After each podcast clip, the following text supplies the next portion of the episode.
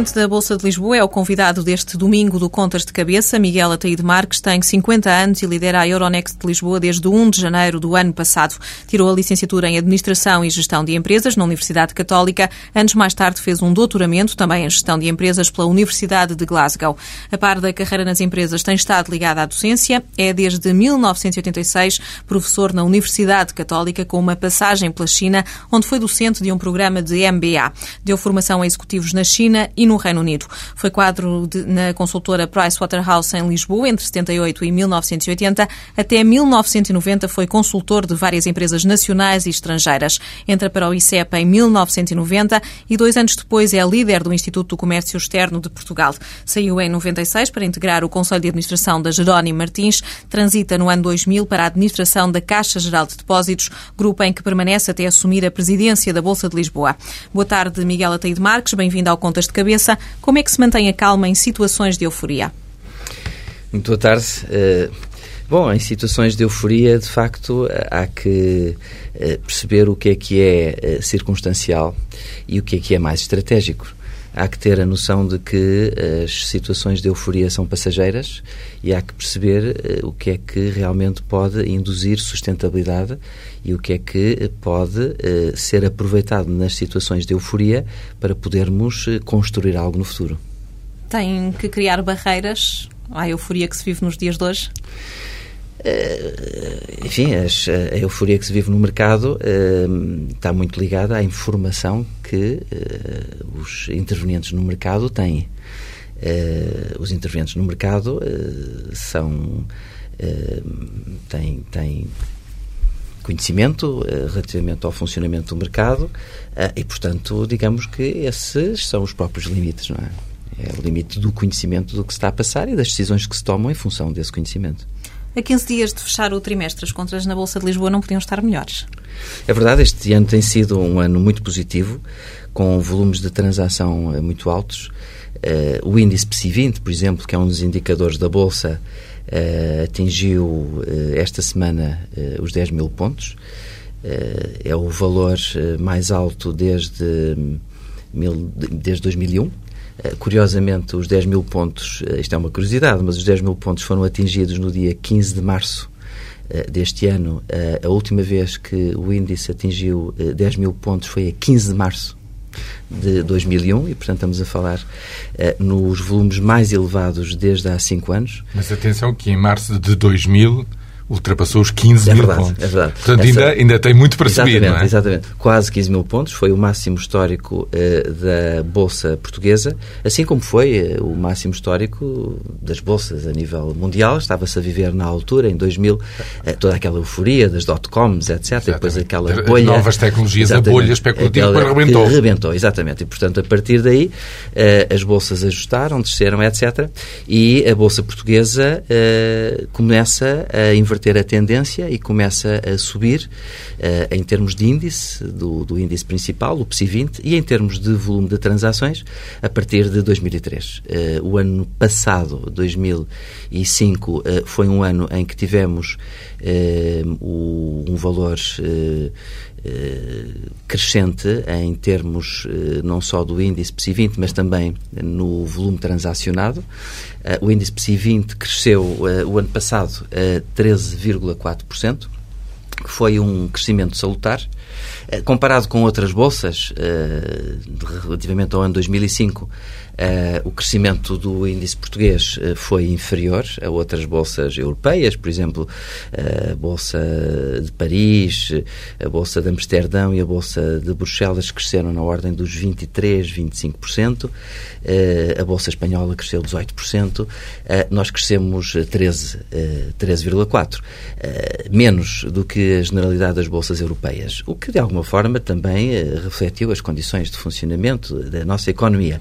No entanto, eu queria salientar que 13,4% é um crescimento muito salutar, é um crescimento de dois dígitos e é um crescimento uh, sustentável. Uh, se calhar é mais difícil sustentar um crescimento da ordem dos 20, 30% uh, ao longo do tempo do que um claro. crescimento mais moderado, mas apesar de tudo ainda forte, não é?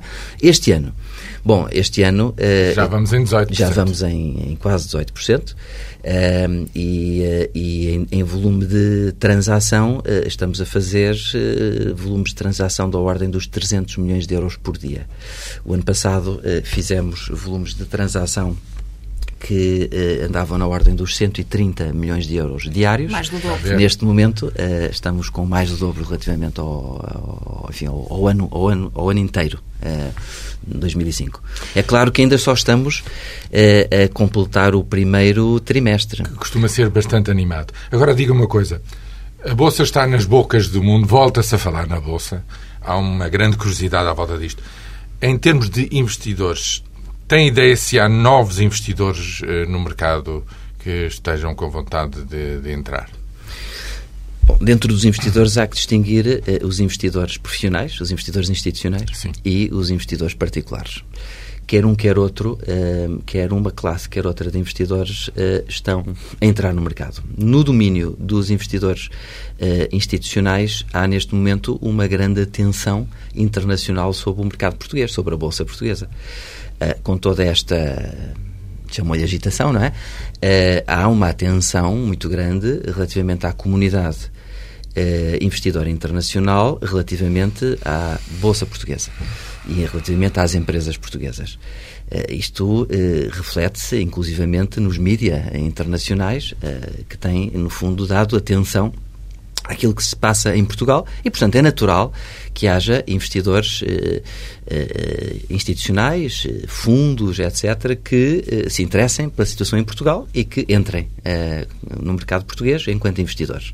Depois, na vertente dos investidores individuais, dos investidores particulares, pois com certeza, quando a Bolsa está com volumes de, de, de tudo, transação tudo, elevados, tudo parece a possível, crescer, é? etc., obviamente que isso atrai a atenção das pessoas e, e certamente os volumes de transação proveniente dos investidores individuais têm vindo a aumentar. Tem pena que já não haja um tapete, que já não se veja toda aquela nuvem de papéis por entre os gritos dos corretores, no fundo aquela imagem uhum. quase cinematográfica que nós temos da Bolsa de Nova Iorque. É verdade, isso enfim, é um sinal dos tempos, não é? É um sinal dos tempos. Não há dúvida que as transações por via eletrónica são mais eficientes, muito mais rápidas do que as transações por via oral, não é? As emoções vivem-se por dentro. Exato, é exato. Há outro tipo de, de, emoções. Enfim, as emoções eu diria que são as mesmas, mas há outra forma de as expressar. A infraestrutura tecnológica de uma bolsa uh, mudou substancialmente. É claro que fica, digamos que essa, essa imagem e essa, essa mística, mas as bolsas uh, hoje em dia uh, são mais eficientes do que eram no passado por via da introdução da tecnologia na base da, das transações, não é? O PSI 20, como já falámos, terá, estará a crescer a 18% no que vai de ano, sobretudo devido ao anúncio das ofertas públicas de aquisição. Foram, digamos, o grande impulso. Como é que se explica que este, este impulso de duas operações contagie o mercado no seu conjunto? Bom, primeiro são duas operações muito grandes. Estamos a falar uh, das uh, empresas maiores que estão cotadas uh, na Bolsa Portuguesa. e, portanto, isso tem um efeito de chamar a atenção muito forte.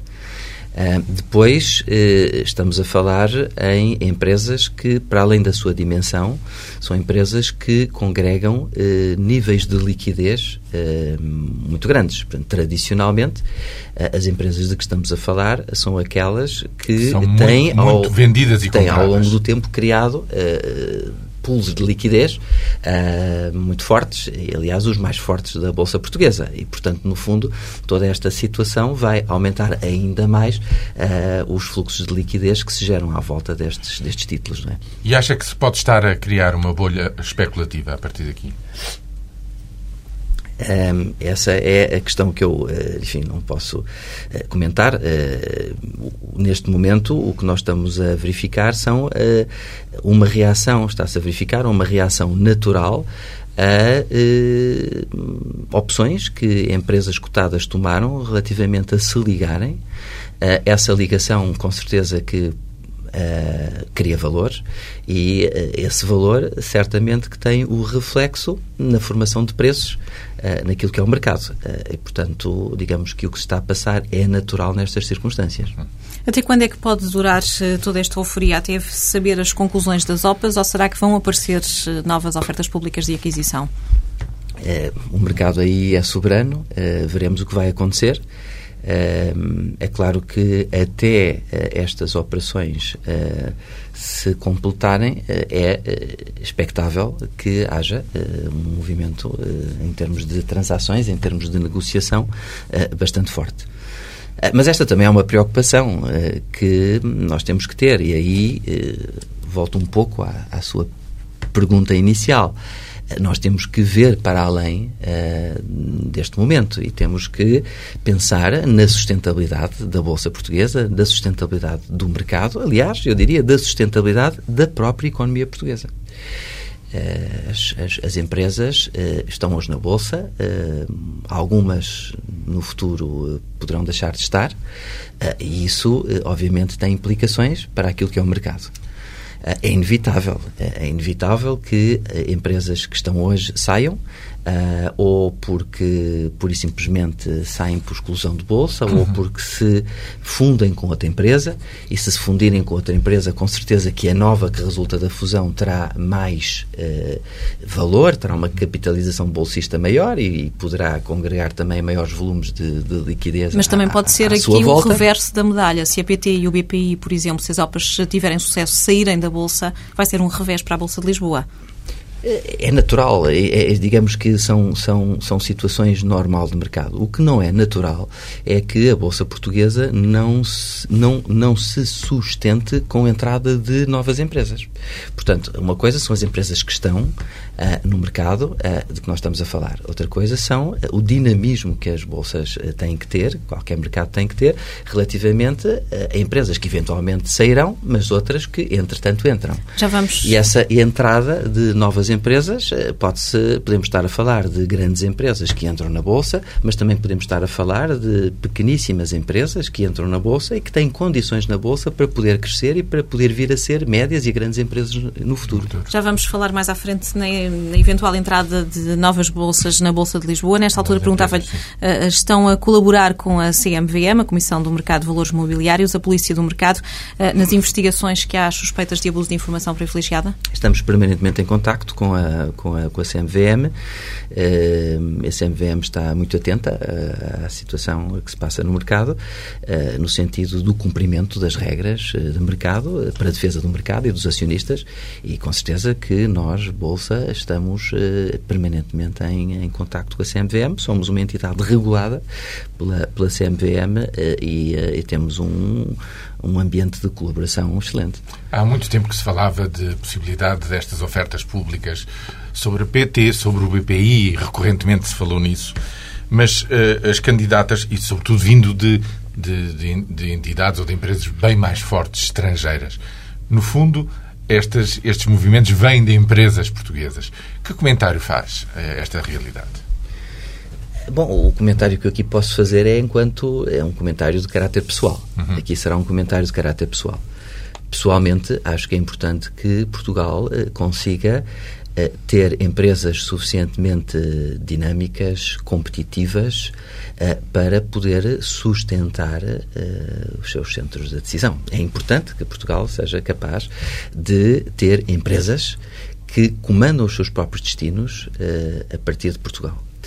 E isto eh, tem eh, implicações de caráter prático eh, muito evidentes. Eh, tem a ver com a criação de trabalho eh, de valor acrescentado, de jobs com valor acrescentado, eh, tem a ver com a capacidade de criar riqueza no, no, no, no país e, de alguma forma, contribuir através, por exemplo, do pagamento de impostos e de outras formas para o próprio desenvolvimento da economia. E é muito importante que nós sejamos capazes de gerir os nossos próprios destinos. Uh, porque realmente as economias hoje em dia fazem-se com as empresas. As empresas é que são, de facto, os motores das economias. Uh, o Estado tem um papel regulador, é verdade, mas, uh, digamos, o dinamismo das economias reside nas empresas. Se nós não tivermos empresas dinâmicas e se não tivermos empresas que possamos estrategicamente conduzir, com certeza que teremos uma economia muito débil e não seremos, porventura, senhores dos nossos próprios destinos. O que quer dizer que estas obras para si são um bom sinal.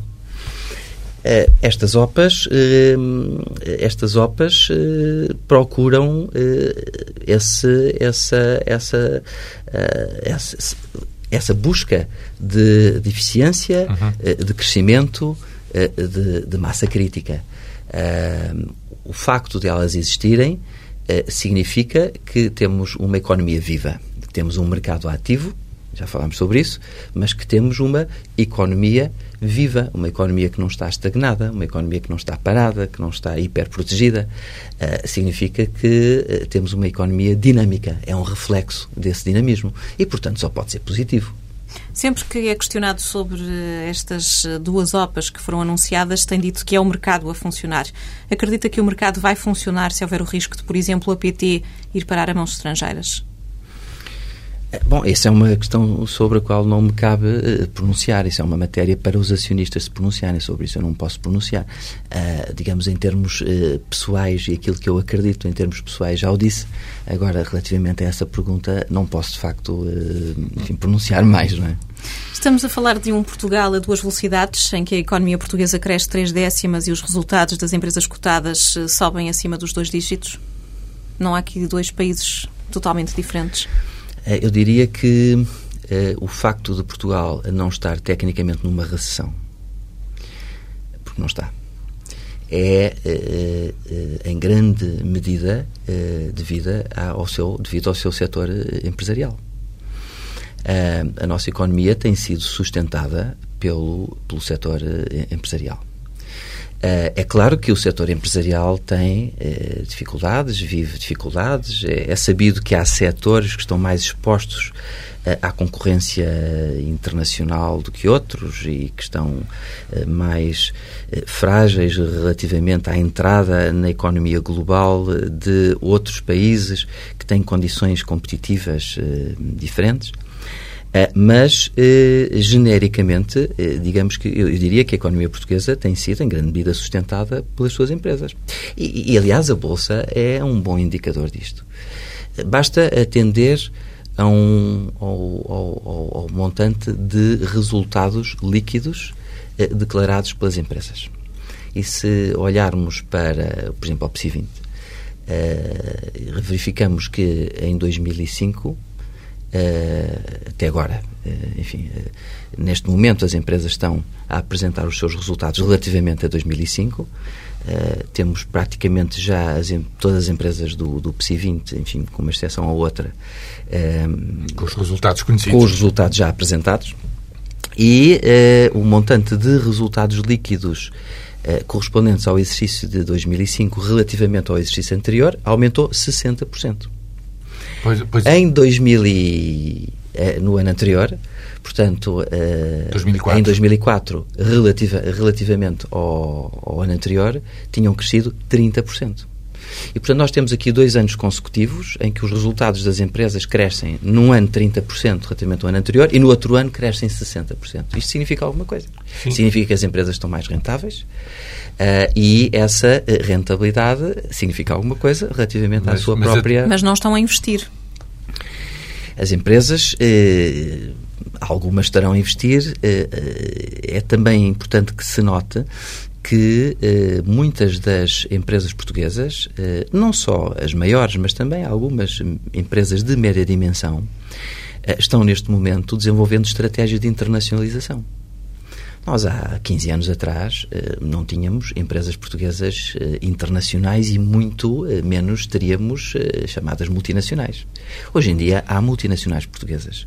Hoje em dia, as empresas portuguesas desenvolvem estratégias de crescimento que não apostam apenas no mercado doméstico, porque é um mercado limitado em dimensão e, e maduro em muitos setores, e, portanto, crescem por via de expansão internacional.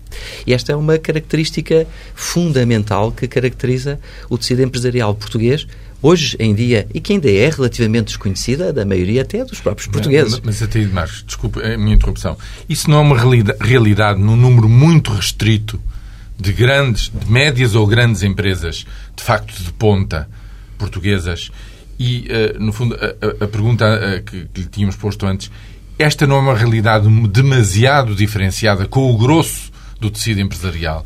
Que está muito menos dinâmico, que está a, a lutar com grandes dificuldades e que faz com que depois, em termos gerais, faça com que, com que o investimento caia, com que o produto suba só três décimas, como já foi referido.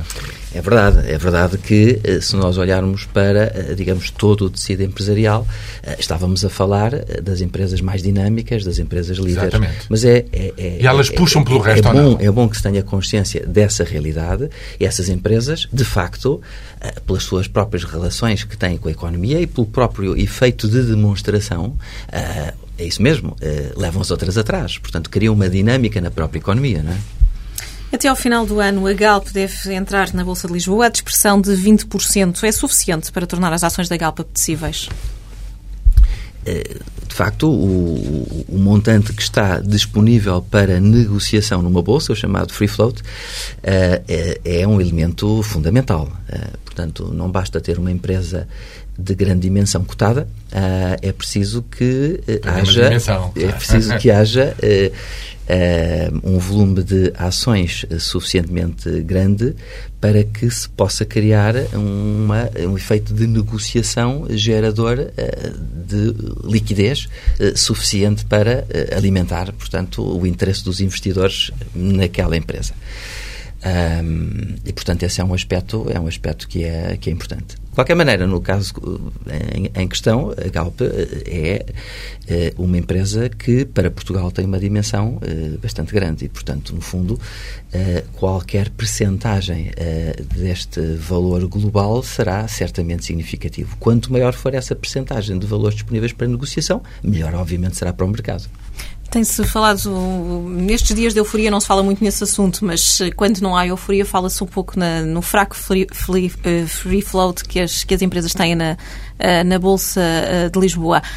Acha que com toda esta onda de OPAs e com o risco de, por exemplo, algumas empresas poderem ir parar a mãos estrangeiras, as empresas vão pensar duas vezes antes de aumentarem a dispersão em Bolsa?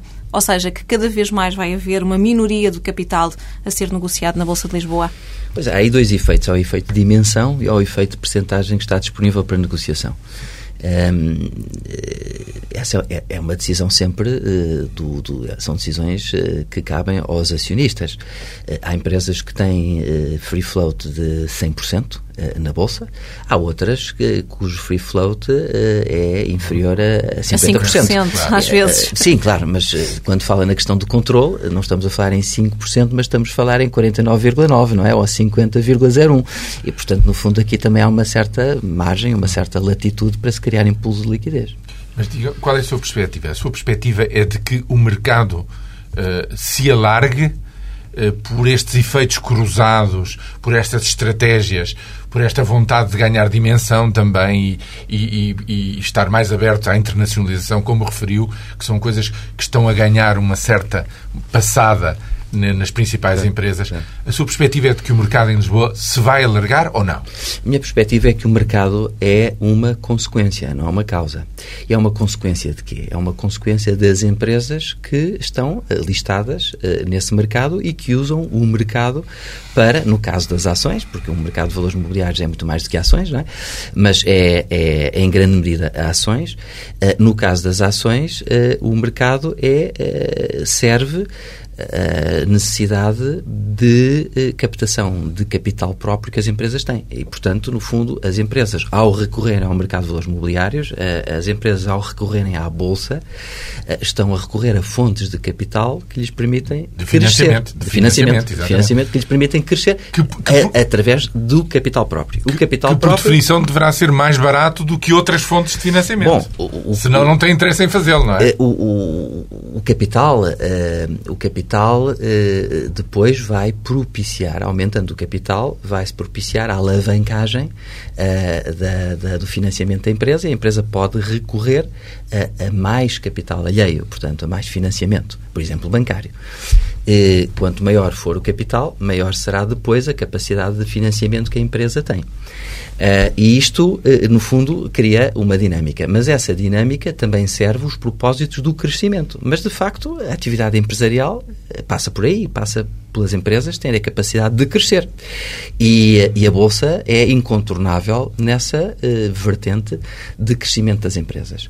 Eu diria que se uma empresa não recorre à Bolsa, está limitada uh, no seu próprio crescimento. Pode fazê-lo através de financiamento, por exemplo, bancário, uh, mas uh, atinge um, rapidamente um limite que é o limite até prudencial de quem está a, a emprestar. A emprestar.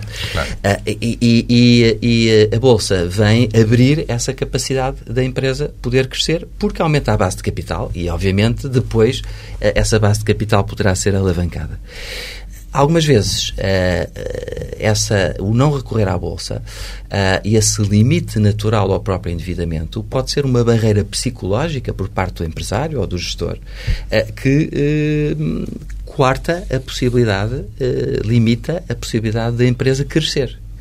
E, e, esse é o papel dos mercados. O papel dos mercados é, de facto, propiciar o crescimento uh, das empresas, uh, propiciar o crescimento económico uh, e, e, e, é por isso que eu digo que é uma causa, que é uma, perdão, que é uma consequência. quando coloca a questão dos benefícios, bom, a estrutura de custos destas vertentes de capital é diferenciada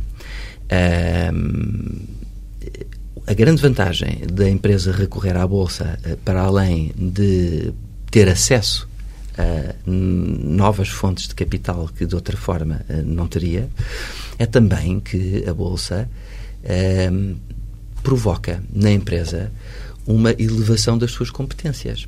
Porque o estar-se num mercado, regulamentado ou não, é exigente. É exigente em termos profissionais, é exigente em termos de rigor, de rigor, fluxos de informação, exatamente, de, transparência, de, tudo isso. De é? adequação àquilo que são as regras que as empresas têm que seguir, enfim, chamemos-lhe compliance, à falta de um outro, de um, de um, de um melhor termo, e portanto tudo isso uh, leva a que as empresas se tenham que equipar em termos profissionais, a própria necessidade que a empresa tem de dar informação para o exterior leva a que haja uma elevação das suas próprias capacidades. E essa elevação das, das suas próprias capacidades, que passa por ter que recrutar pessoas que, que têm uh, formação e capacidades nestas áreas, um, ehm, provoca eh, uma elevação da própria competitividade da empresa. E, portanto, digamos que a disciplina uh, que está presente quando uma empresa uh, está cotada embora tenha custos, e aqui está o problema dos custos, embora tenha custos, tem os benefícios de forçar a competitividade da empresa e a sua profissionalização. São esses fatores que referiu que tornam tão difícil atrair novas empresas para a Bolsa de Lisboa? Tem que reconhecer que nos últimos tempos os é. IPOs não têm sido muitas. São questões de caráter cultural. Uh, são questões de caráter cultural. Uh, e até posso explicar porquê. Mas uh, também uh, é um pouco, digamos, aquele momento e aquela oportunidade uh, que os, os empresários muitas vezes aguardam encontrar as condições favoráveis de mercado para que isso aconteça. estar à espera que o ambiente possa propiciar esse tipo de, de, de decisão que é estratégica mas não podemos negar que há restrições de caráter cultural e que tem a ver com as próprias características do nosso tecido empresarial que levam familiar. Exatamente que levam a que haja uma menor propensão para as empresas entrarem em bolsa em Portugal do que há por exemplo em países anglo-saxónicos. Uh, e o facto, de, o facto de, de, dos últimos governos serem adiados sucessivamente a entrada de empresas do Estado em bolsa também contribuiu de certa forma para essa estagnação Uh, temos neste momento um calendário, isso é muito positivo. Uh, ao fim de, de, de, muito tempo, temos neste momento um calendário de empresas uh, em que o Estado é acionista que vão entrar em bolsa. isso é um elemento muito positivo para o mercado, é um elemento muito positivo para a economia, essencialmente para a economia. É? Uhum. No final do ano passado, fez uma série de propostas ao Governo para dinamizar a Bolsa de Lisboa. Entre outras, pediu o regresso dos benefícios fiscais para os planos de poupança-reforma e a eliminação da dupla tributação sobre os dividendos. Que resposta teve do Governo? Eh, está alguma coisa a ser feita nesta matéria? Houve alguma consequência da sua diligência? é muito importante que uh, esse momento se possa criar, dando uh, um incentivo às empresas. Eu acho que para nós provocarmos todos estes efeitos eh, positivos com a, a, entrada de uma empresa em bolsa, eh, muitas vezes há que vencer aquela barreira eh, inicial e eh, incentivos eh, de caráter fiscal nesta matéria podem ser bastante eficazes para se atingir esse objetivo. a apresentação de um quadro de possíveis medidas de natureza fiscal quer para estímulo das empresas emitentes, isto é, em sede de IRC, quer eh, para estímulo dos investidores, neste caso em sede de IRS, eh, está a ser eh, trabalhado. Está a ser trabalhado pelo mercado. Nós, Bolsa, Euronext, Lisbon, fizemos uma proposta ao Ministério das Finanças e, neste momento, está-se a trabalhar. Quando é que haverá novidades? não me cabe a mim, não me cabe a mim dizer, porque este timing, a oportunidade e o próprio, o próprio próprio maior ou menor rapidez do processo eh, não está nas nossas mãos. Mas o Ministério das Finanças está a considerar as propostas que apresentou? Sim, o Ministério das Finanças está uh, sensível uh, à importância destas medidas para estímulo do mercado, está a estudar essas medidas. Uh, mas uh, mais do que isto, mais do que isto não, não, não, posso dizer, até porque uh, admito que não esteja na posse plena da informação daquilo que é o momento preciso, atual, deste tema no Ministério das Finanças. Já referiu a entrada de empresas do Estado em Bolsa. Quanto às empresas privadas, vai haver novas dispersões na Bolsa de Lisboa este ano? há sempre aqui há sempre aqui algo que nós esperamos que aconteça. Uh, temos que ser otimistas, uh, mas mais do que otimistas, somos realistas. é difícil, pelas razões que vimos, mas temos vindo a fazer uma pedagogia, eu diria até, junto das empresas, com contactos que temos tido com o meio empresarial. Temos nos disponibilizado enquanto Bolsa uh, para ajudar as empresas, para lhes prestar toda a informação. Uh, temos uh, desenvolvido. no fundo, animá-las, não é? é pacotes, pacotes de informação que lhes possam servir de referência quando tomarem a decisão. temos tido sessões muito abertas, individualmente com, com empresas, em que discutimos o que é que elas pensam, as barreiras que encontram, as, as dificuldades que têm, os temores que podem também criar uhum. relativamente a uma hipotética estada em bolsa, temos tentado uh, esclarecer. Uh, e, portanto, é um trabalho que, que demora o seu tempo. Eh, é um trabalho que tem a ver com a criação de um determinado uh, estado de espírito e Mas não se atreve a dizer demora, demora, demora tempo. Não se atreve Agora, a dizer se isso já dará frutos este não, ano. Eu esperaria, eu esperaria que uh, em 2006, uh, eu espero que em 2006 haja um número de empresas entrando em bolsa com IPOs e ofertas públicas iniciais de ações que marca a diferença diferença relativamente aos anos anteriores. Porque este é um aspecto bastante penalizador para, para o nosso mercado. Portanto, o nosso mercado, como vimos, cresceu, cresceu em liquidez, cresceu em capitalização bolsista eh, nos últimos dois, três anos, mas não tem crescido em número de empresas. Justamente. Eh, e isso é, eh, digamos, fundamental que isso aconteça, que haja, é um digamos, sinal de uma empresas... limitação, não é? É. Também é verdade que neste momento estamos a viver eh, uma atividade muito muito forte eh, em termos de hum, entradas em bolsa, IPOs, eh, se é que posso usar esta palavra, eh, noutras bolsas a nível a nível internacional, a nível eh, mundial. E, e, concretamente na realidade europeia que nos está mais próxima. Para lhe dar um exemplo, uh, uh, em França, uh, o ano passado houve 60 novas entradas, 60 IPOs. na Bélgica houve 14. a Itália houve 15 entradas de empresas novas. Se olharmos para o leste, a Bolsa de Praga registrou o ano passado 35 novas empresas. A Bolsa de Varsóvia uh, registrou 39 entradas. Nós sabemos, aqui em Portugal, uh, qual foi a situação. Portanto, nós nos dois últimos anos tivemos uh, duas novas empresas, tirando as estrangeiras, as empresas espanholas que entretanto se cotaram na Bolsa Portuguesa. Banco Popular, por exemplo. exatamente.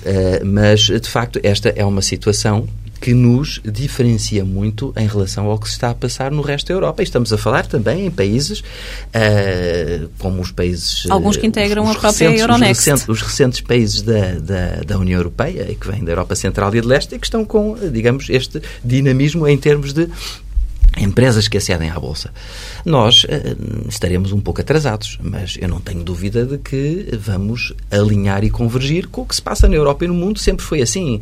Podemos chegar um pouco tarde, mas alinhamos e convergimos. E, e, e é fundamental que isso aconteça, porque para bem de termos uma economia e termos empresas competitivas. E, portanto, eu estou uh, confiante de que isso vai acontecer. Se vai acontecer no primeiro semestre, no segundo semestre ou no princípio de 2007, isso não lhe posso dizer, mas que vai acontecer, vai. Porque é a ordem ordem natural das coisas. E aposta sobretudo no próximo ano? Não, aposto já este ano. Uhum.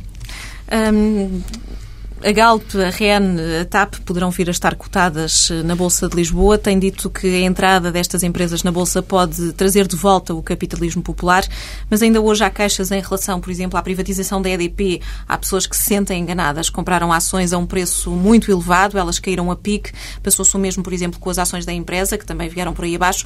Acha que já há mais consciência de que tudo o que sobe um dia acaba por descer?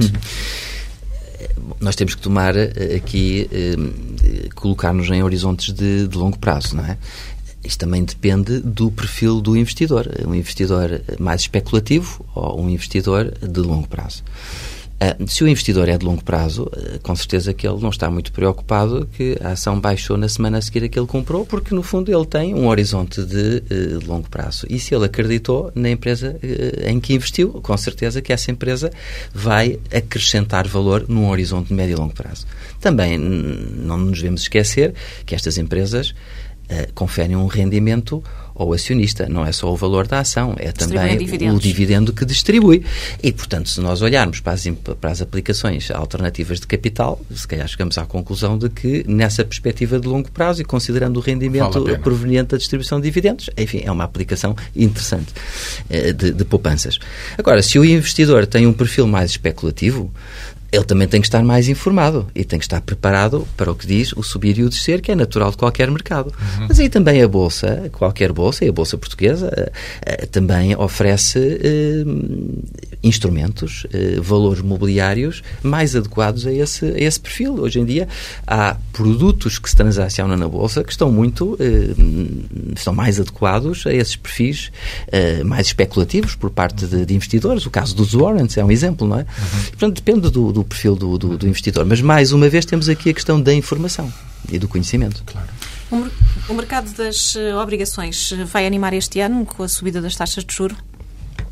O mercado das obrigações eh, é, é, um mercado que tem sido eh, forte em Portugal, só que não tem passado pelo mercado português.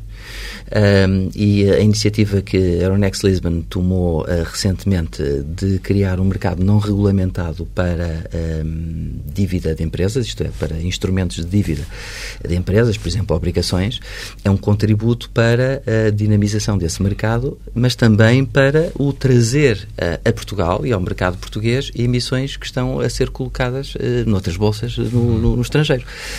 E, portanto, digamos, este mercado que tem um nome, chama-se Easy Next Bonds uh, é um mercado não regulamentado uh, e é um mercado que uh, tem uma agilidade muito grande relativamente à, à, à, ao momento em que uma empresa pede a cotação e o momento em que essa cotação efetivamente se, se realiza. Uhum. Portanto, nós trabalhamos nos nossos circuitos internos por forma a que a Euronext Lisbon possa, no fundo, oferecer um, digamos, time to market tão curto, isto mete-se em, em dias, em poucos dias, tão curto quanto as melhores práticas internacionais e neste momento asseguramos isso.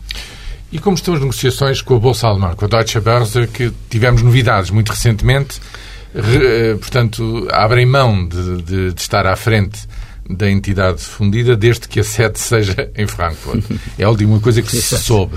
Em que ponto é que estão essas negociações de possível fusão entre a Euronext e a Bolsa Alemã? Bom, eh, há muita informação pública, inclusivamente dos últimos dias, eh, e que foi veiculada pela imprensa portuguesa, mas também e, e com um grande eh, volume de informação pela imprensa internacional.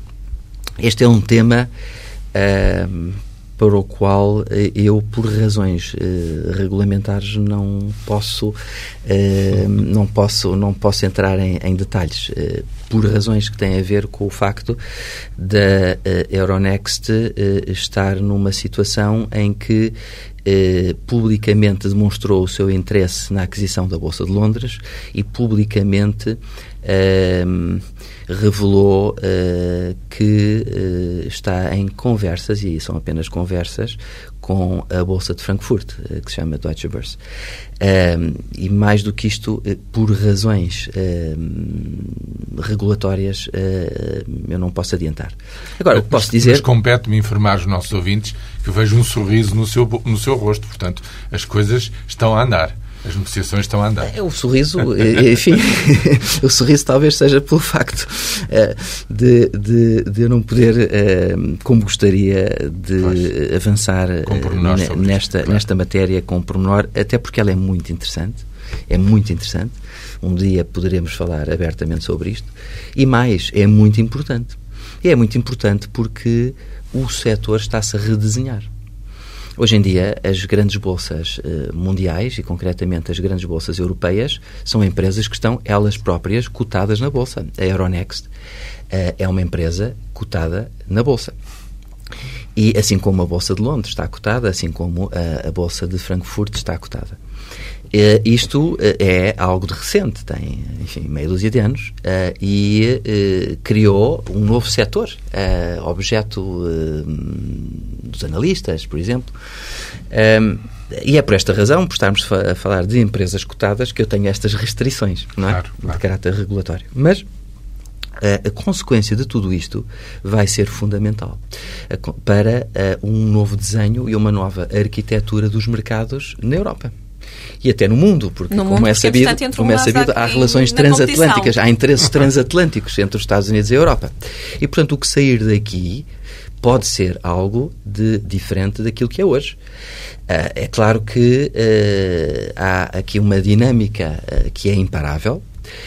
A consequência de tudo isto e o qual vai ser o novo desenho, se é que vai haver um novo desenho, julgo que ninguém sabe. Honestamente, ninguém sabe neste momento. Agora, uma coisa importante é que nestes movimentos de redefinição, de reorientação e de concentração dos mercados, é bom que uh, nós tenhamos também a capacidade de defender os nossos próprios interesses enquanto mercado. A Euronext, a Lisboa, faz parte de uma bolsa pan-europeia e ganhou muito com isso, com a capacidade de estar no, uh, num mercado uh, pan-europeu. Já não é um mercado encerrado em Portugal, é que alguns investidores internacionais se lembravam, às vezes, de investir. Hoje em dia é um mercado que é mainstream, está no centro daquilo que é a Bolsa Europeia e faz parte integrante da Bolsa Europeia. Assim como as outros, as outras bolsas que integram a Euronext. O projeto Euronext é um projeto com características muito uh, interessantes e específicas. É uma empresa multinacional, mas ao mesmo tempo é uma empresa multinacional que, ao, ao concentrar estes mercados, consegue ter economias de escala que eh, tem eh, os seus benefícios em termos de redução de custos que são depois eh, passados ao mercado e, portanto, no fundo, essas economias de escala eh, são passadas ao, ao, mercado com a consequente descida dos custos daquilo que é, por exemplo, transacionar na, na, nas bolsas. Mas eh, essas economias eh, de escala e essa unificação teve, contudo, a preocupação de manter o legado institucional que existe em cada um dos, dos mercados. Uh, o português, o francês, o belga, o holandês, naquilo que diz respeito aos mercados uh, contado uh, que constituem a Euronext. E a própria governance, a própria governação da Euronext, enquanto empresa, acautela os interesses do, de cada um destes mercados. Uh, e como? Uh, através de uma presença portuguesa no Supervisory Board da Euronext e através de uma presença portuguesa no Managing Board da Euronext, isto é, no órgão supervisor, digamos, o Conselho Supervisor da empresa e, e, e no órgão executivo, no fundo, que eu faço parte. Uh, e aqui isto garante uma presença portuguesa no, no, naquilo que é a gestão estratégica de uma empresa, mas também a gestão estratégica dos mercados que constituem esta, esta empresa.